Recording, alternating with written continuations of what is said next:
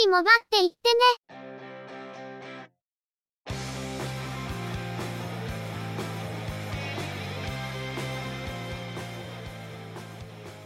この番組は、モバイル通信に関する技術や業界の動向についてのニュース、IT ガジェットについての情報などの話題を中心にご紹介していま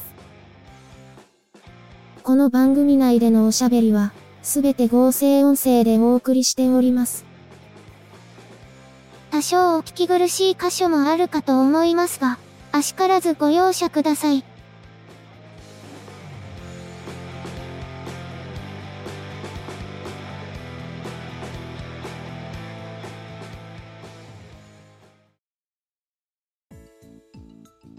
今週もゆくもばのスタートです。お届けいたしますのは、ネタを探してきたり、いろいろしてるのが中の人、またの名をハイマウント。そしてお話をするのは、佐藤ささらと、鈴木つづみと、嫌です。ゆくもば、第393回です。九州が梅雨入りしたのは6月に入ってからで、中の人が毎年雨で悩まされている作業が今年は珍しく雨が降らず、終了後に梅雨入りしてギリギリ間に合ったという状況でした。梅雨入りしてからも、雨が降り続いているという感じでもなく、湿気だけが多くて暑苦しいという感じだったんですよね。昨年が異常に早くて、5月の連休明けから間もなく梅雨入りしていましたが、今年は九州南部で平年より12日遅く、北部は平年より7日遅かったそうです。例年の梅雨明けは、九州南部が博多祇園山笠のクライマックス、7月15日の追山に前後する時期、九州北部は学校が夏休みに入る直前という感じですが、昨年は7月15日より前に北部も梅雨が明けていました。昨年の梅雨の期間は丸2ヶ月ということで、これも平年より長かったと思います。ところが今年は6月末には梅雨明け。期間としても2週間ほど、平年より1ヶ月近く早く梅雨が明けてしまいました。6月に梅雨が明けるのは観測史上初だそうです。案の定、降雨量が少なすぎて水不足になる気配で、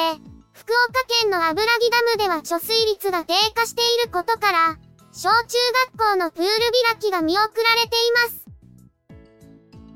暑いのも困りますが、ここに水不足で給水制限が重なると本当にきついです。さらに、今年は電力不足という話もあって、いろんな意味できつい夏ですね。節電が呼びかけられていますが、命を守るために使わなければいけないものは使わざるを得ませんから、難しいところもあります。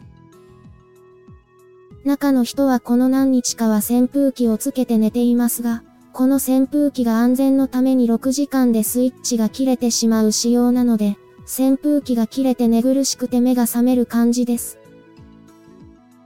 朝起きて水分を取るとき、念のため少しだけ塩を舐めてますが、その塩が美味しく感じるそうなので、結構ギリギリのところで目を覚ましているなかなかやべえ感じですね。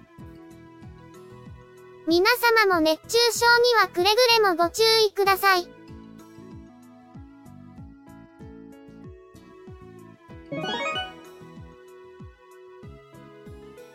それでは、今回のニュースです。電気工業は、屋内での 5G エリア構築に活用できる空調機内蔵アンテナを開発し、大金工業の協力を得て大阪大学で実験を行うことを明らかにしました。空調機内蔵アンテナは 3.4GHz から 4.9GHz 帯に対応しており、室内の美観を損ねることなく、天井へ埋め込むタイプの室内エアコンのコーナー部に 5G のアンテナを配置しています。人感センサーなどオプションのための場所をアンテナ用に使用しているとのことです。大阪大学とダイキン工業の包括提携によるスマートキャンパス化の実証実験として、箕面キャンパスに設置される予定で、大阪大学では、NTT ドコモのソリューションを活用して、屋内 5G を用いる新サービスや、新アンテナの可能性が検証されるとのことです。周波数が高いことで、4G よりも屋外からの電波の透過性が低くなる 5G では、屋内エリアの構築が大きな課題になると認識しています。屋内にエリアを構築するためには、電波を発射するためのアンテナを設置する必要がありますが、むやみにアンテナを設置しても屋内の美観を損なうため、高級店などでは敬遠されることも懸念されます。美観を損なわない形で設置できるアンテナの開発は急務ですが、天井埋め込みのエアコンに内蔵するというのは、なかなかいいアイディアだと思います。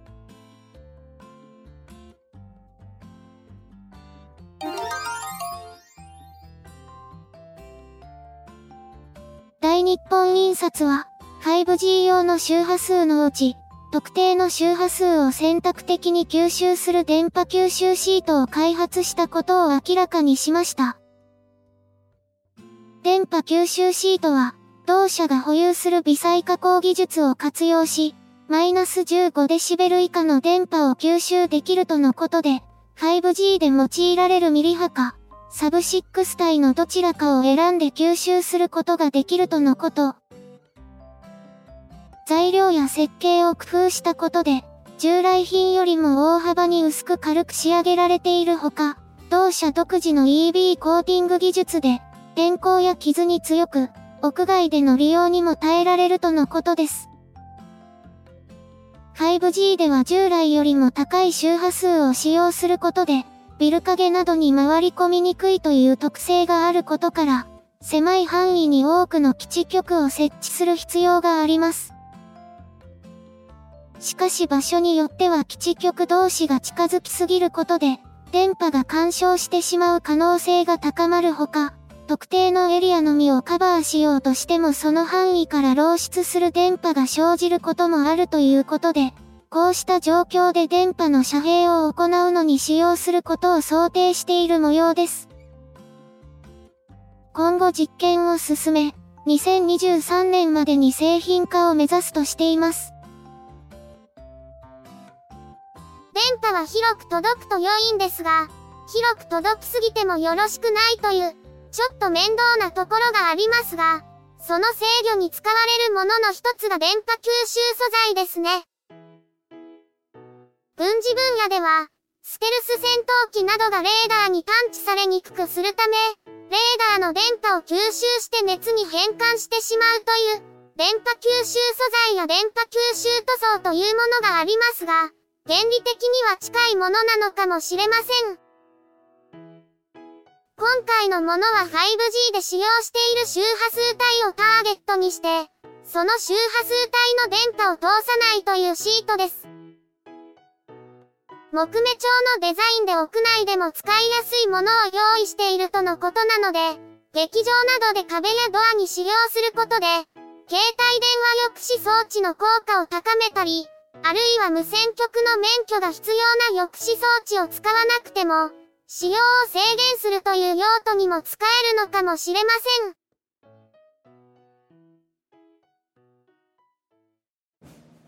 せん。AFV、艦船、航空機、自動車などのスケールモデルが好きだけど、制作テクニックなどの情報交換に困っている方はいませんか？そんな方はぜひご連絡ください。SMBF はそんな皆様とのコミュニケーションを目指している模型サークルです。スケールモデルビルダーズ福岡は福岡市を中心に活動中。サークルメンバー募集中。イベントはメンバー以外の方もどうぞ。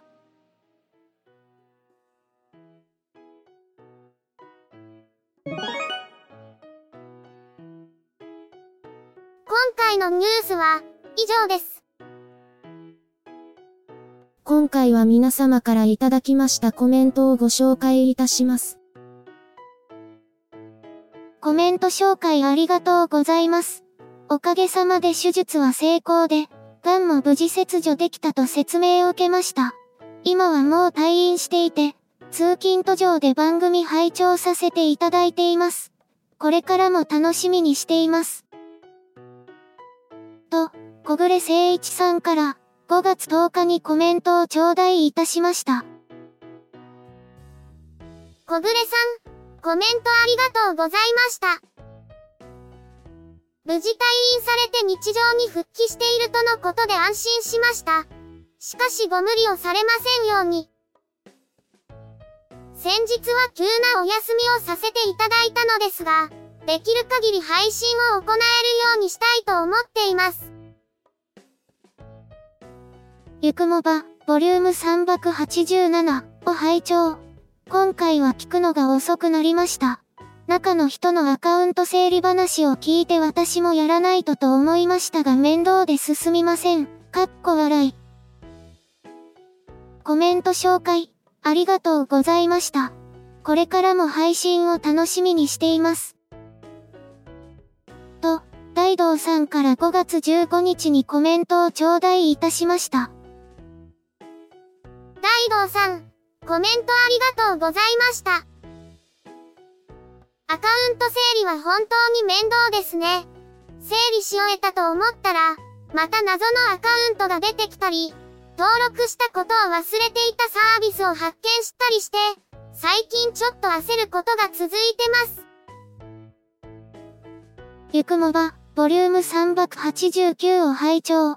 一周遅れてのコメントになってしまいました。注目は KDDI のサービスであるポボ2.0の対象端末にラクモバ端末が追加されているお話。なんだかなーって感じで面白いです。今からボリューム390を聞かせていただきます。と、大道さんから5月31日にコメントを頂戴いたしました。大道さん、コメントありがとうございました。想定以上に泥船。失礼。楽天モバイルから脱出しているユーザーが多いようで、脱出先であるポゴが楽天モバイルの端末を動作対象の機種に追加したという、前代未聞のお話でしたね。この7月からついに楽天アンリミット7に強制移行されましたが、中の人はとりあえずもう少しだけ様子を見るつもりです。ゆくもば、ボリューム390回を拝聴。前半切れてた？でも、おもろいのでよし。と、タコ坊さんから5月31日にコメントを頂戴いたしました。タコ坊さん、コメントありがとうございました。編集としては特に間違いはないようでしたが、質問にご回答いただけなかったので、こちらでそのように感じられた場所を勝手に推定しますが、多分前段部の終わりのところかなと思います。この前後の回で、長くなるのでわざとぶち切ったような構成にしていたので、そのように感じられたかもしれません。本家より高い謎業者の価格設定について妄想ですが、Amazon の割引セールの時に割引率相当で目立てる可能性が微レ存なのでは？と思いました。元値が高い分、同じ値段なら割引率は高いというわけ。まあ、妄想に過ぎませんが。と、倉本タック沖縄さんから、6月5日、ディスコードにコメントを頂戴いたしました。倉本さん、コメントありがとうございました。なるほどその視点はありませんでした。確かにその線はありそうですね。ゆくもば、ボリューム391を拝聴。今週は遅れずお聞きできました。お仕事、お忙しい中の配信、ありがとうございました。レンドリースが建設した通信鉄塔を各キャリアがシェアするお話、5G 化でそういう時代になるのですね。これでエリア拡大が進むことを祈ります。と、大道さんから6月6日にコメントを頂戴いたしました。大道さん、コメントありがとうございました。かつてのエリア構築の際の仁義なき戦いを知っていると、インフラシェアリングというのは本当なのかと思ってしまうところがあります。しかし鉄塔のシェアリングが進むことでエリア構築が円滑に進むのであれば歓迎すべきですね。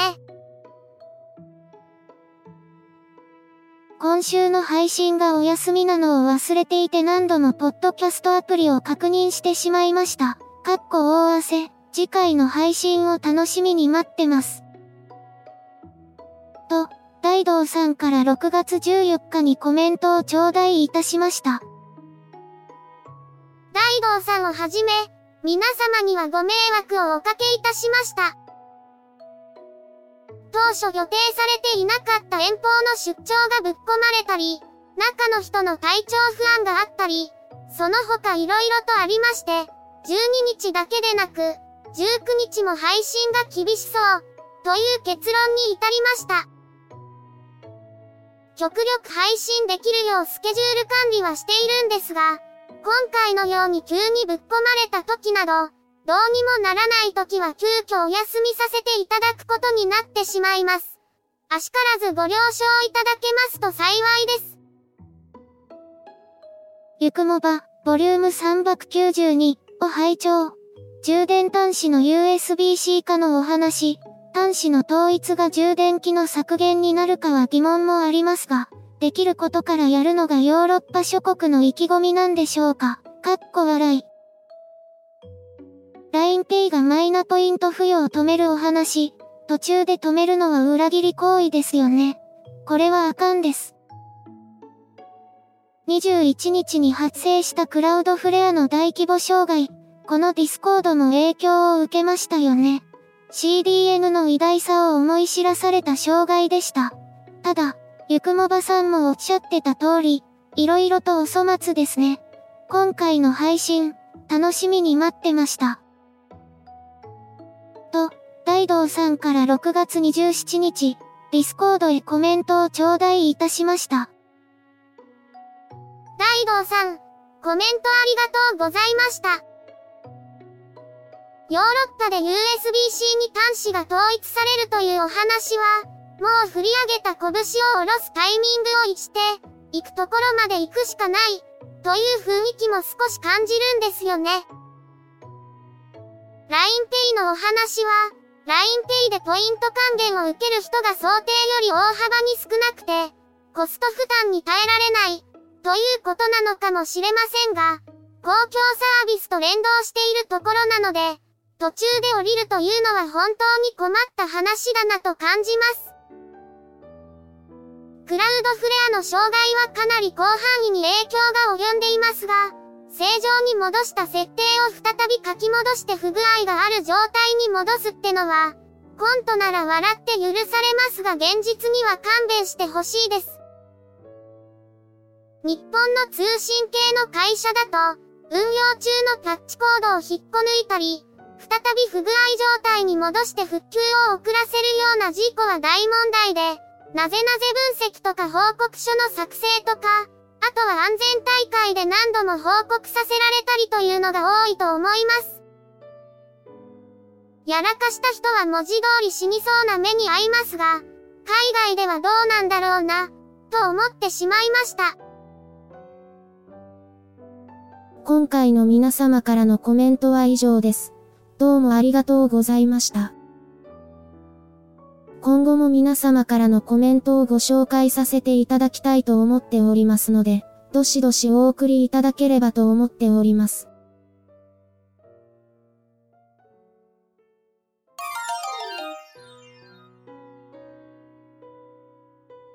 今週のゆくもばは、そろそろお別れです。ゆくもばへのご意見やご感想、その他何かコメントしたいことがありましたら、ぜひ遠慮なくお寄せください。Apple Podcast へのレビュー投稿、ブログへのコメント、メールフォームからの投稿、Twitter でハッシュタグ、シャープ y, u, k, u, m, o, b, a をつけたツイートなど、送りやすい方法でお気軽にいただければと思っています。ハッシュタグはアルファベット小文字。日本語ハッシュタグは使用していませんのでご注意ください。他にも Facebook ページや Discord サーバを運用しており、こちらでのコメントも歓迎します。詳細は Twitter アカウントをご参照いただければ幸いです。いただきましたコメントは、おおよそ月末をめどにしてご紹介させていただいています。また、ゆくもばで過去に配信していたものの再配信、ゆくもばアーカイブスを不定期で連続配信しています。お時間がありましたら、過去の振り返りとしてお聞きいただければ幸いです。では、今回はこれで失礼いたします。また次回、皆様のお耳にかかれますように。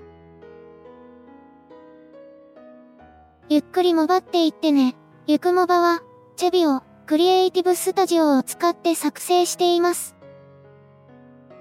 番組作成にかかる一切を取り行うのは、中の一言ハイマウント。